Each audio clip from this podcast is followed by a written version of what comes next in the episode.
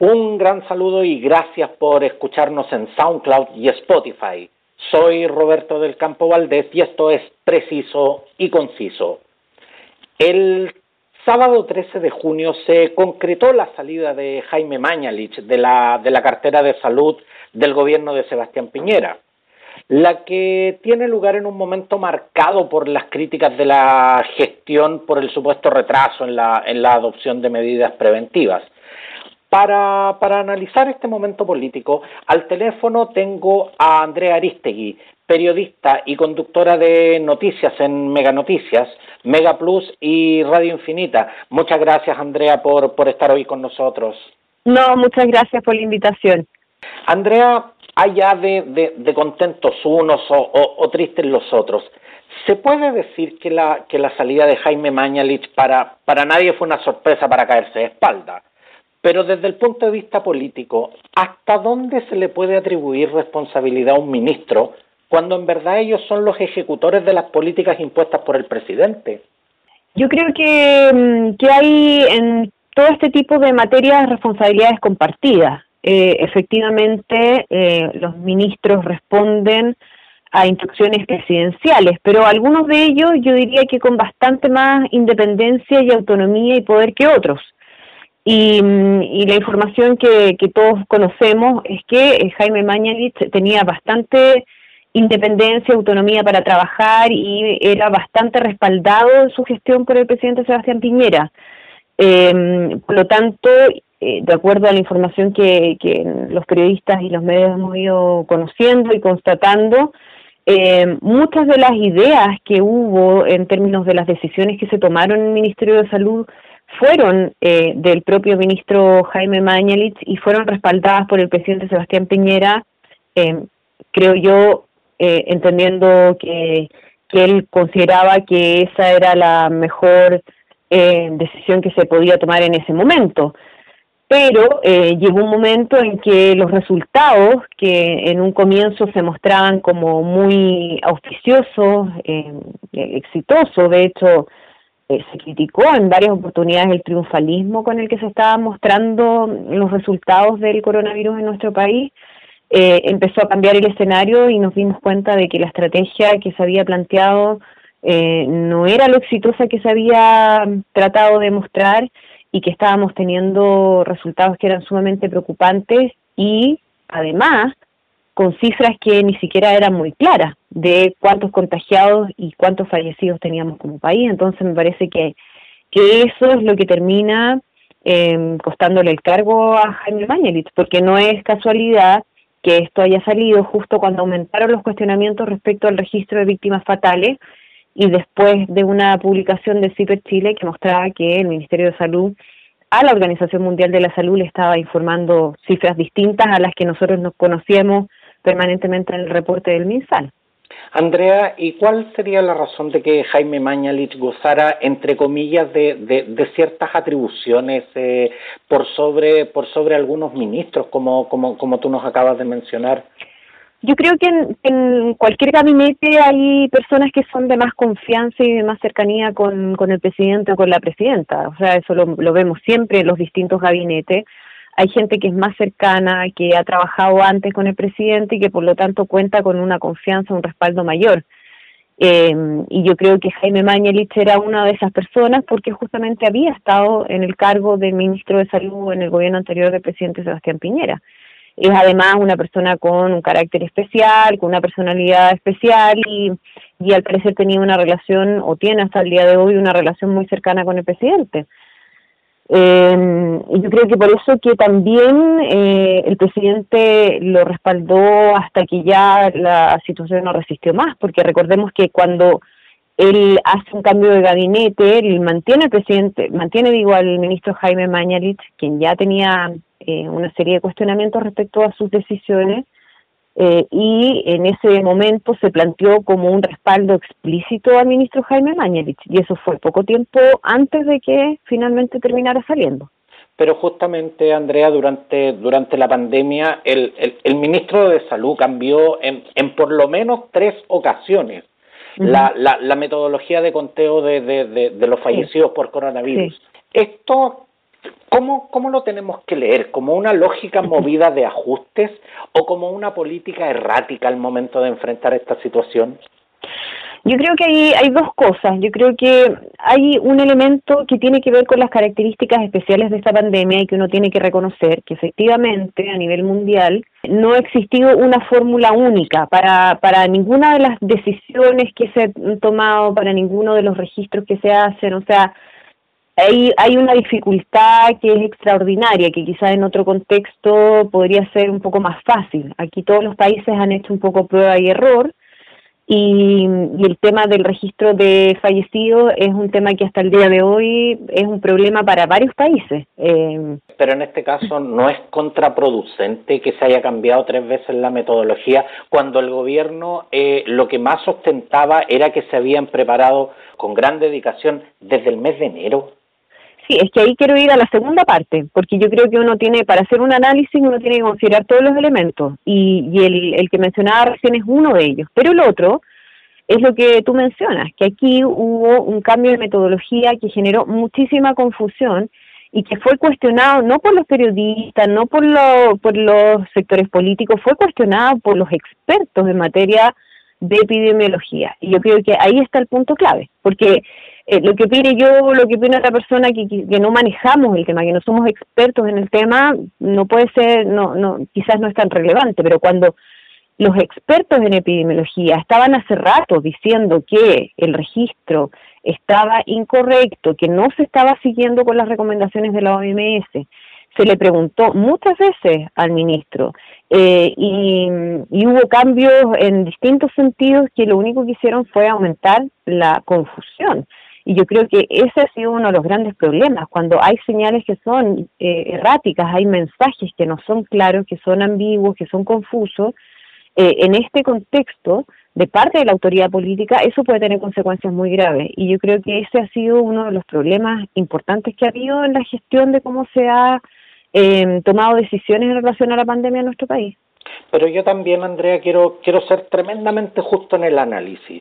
Tal como, como tú lo acabas de sacar a colación, una de las más fuertes críticas que se hizo durante la gestión de Jaime Mañalich fue que no quiso escuchar la voz del colegio médico, de los alcaldes, ni de la mesa de acción social.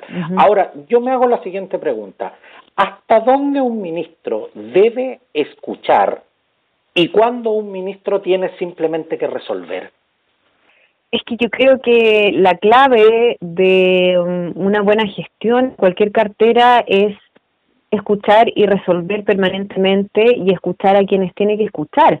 El problema es que aquí se planteó que se estaba escuchando a los expertos, recordemos que hay una mesa COVID y hay una mesa de personas que trabajan los temas, pero a la hora de tomar las decisiones no siempre fue en función de lo que ellos recomendaban. Y yo creo que ese es uno de los grandes problemas. No sirve de nada tener expertos en una mesa si es que uno no, no lo escucha suficientemente sus recomendaciones y sus consideraciones. Y eso es lo que nosotros pudimos ver al final de, todo esto. O sea, ¿para qué quieres consejero si en definitiva no estás dispuesto a, escuchar un consejo? Claro, eso fue algo de lo que, que, se le planteó al ministro, al ex ministro Mañelich en, en algunas oportunidades, eh, y la verdad es que nunca hubo una respuesta muy clara de lo que estaba pasando en esa relación con los expertos, pero ellos mismos eh, dieron después a entender o en algunos casos fueron bastante claros en explicar que eso era lo que estaba ocurriendo. Andrea, en el, en el contexto de lo que son los ajustes ministeriales, eh, el, hecho, el hecho de que el gobierno haya terminado removiendo a Jaime Mañalis de, de, su cargo, ¿esto se entiende como un normal ajuste ministerial o significa reconocer que la estrategia sanitaria definitivamente fracasó en este caso? Yo creo que mm, el gobierno nunca va a reconocer que, hubo una estrategia que fracasó de parte del exministro Mañalich y prueba de eso es que eh, se han preocupado mucho de salir a eh, felicitar, agradecer y, mm, y más bien eh, relevar el trabajo que él hizo. En ningún caso se ha hecho un cuestionamiento a aquello. Eh, pero cualquier persona entiende cómo funciona eh, la gestión en, en política en estos casos y uno sabe, y es clarísimo, que su salida tiene que ver con eso. O sea, por más que aquí se intente decir que en el fondo el ministro salió porque quiso, porque estaba cansado, eh, todos entendemos que hay eh, un reconocimiento de que había la necesidad de que saliera porque había un problema importante en lo que él estaba haciendo. Ahora, el actual ministro de Salud, Enrique París, eh, llamó al diálogo a todo, a todo el ámbito de la salud, a reunirse y a, trabajar en conjunto. Cuando, cuando todavía está fresco el, el, duro episodio con la actual presidenta del Colegio Médico, Istia Siches, por cuestionar la labor del gobierno, ¿se puede pensar realmente en un vuelco en la estrategia o, o son palabras de buena crianza del, del nuevo ministro? Yo quiero creer que, que hay efectivamente una intención de parte del ministro de trabajar eh, en conjunto con eh, todos los actores que están involucrados y que pueden ser un aporte en la gestión de esta pandemia.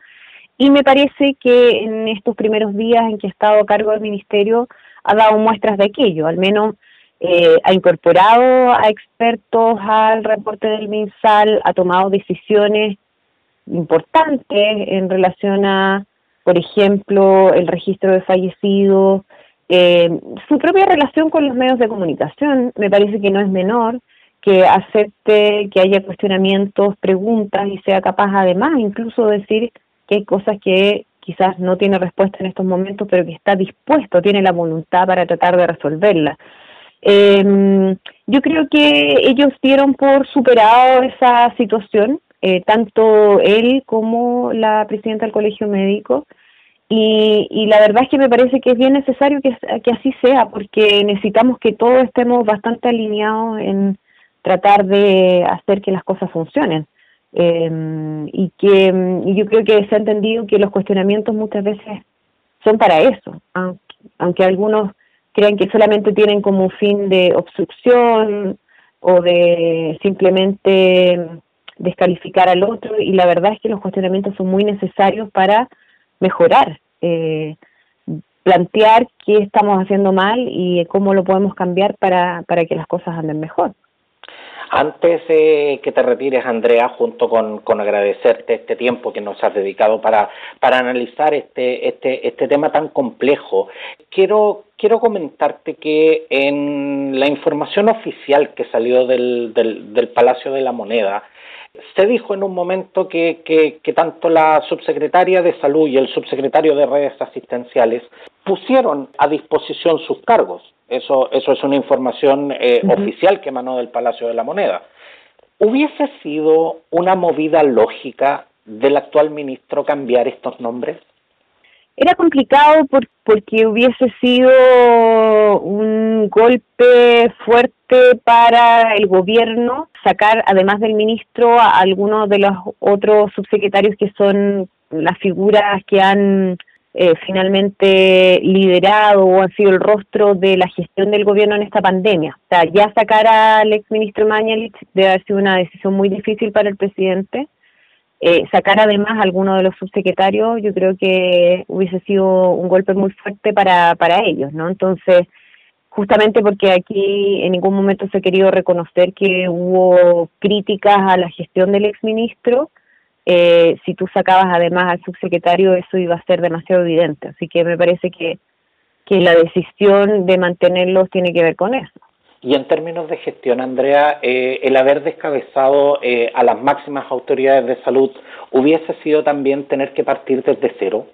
Es, es complejo porque mm, porque efectivamente hay todo ya un equipo trabajando interiorizado en ciertos temas eh, y cuando se está en medio de una pandemia cualquier cambio que signifique atrasar trabajo, hacer que, que haya días donde quizás no se pueda funcionar al máximo.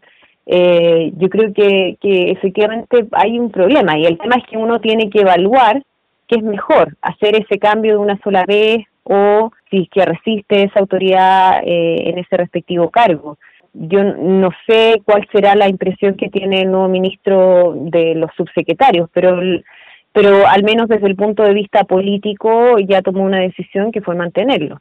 nuevamente, muchas gracias por, por estar con nosotros hoy y, y, de verdad te, te, agradezco el, el, que nos hayas dedicado tiempo para, para poder entender estos, eh, como te decía, complejos temas muchas veces para, para todos nosotros. Muchas gracias, muchas gracias por la invitación, que estén muy bien.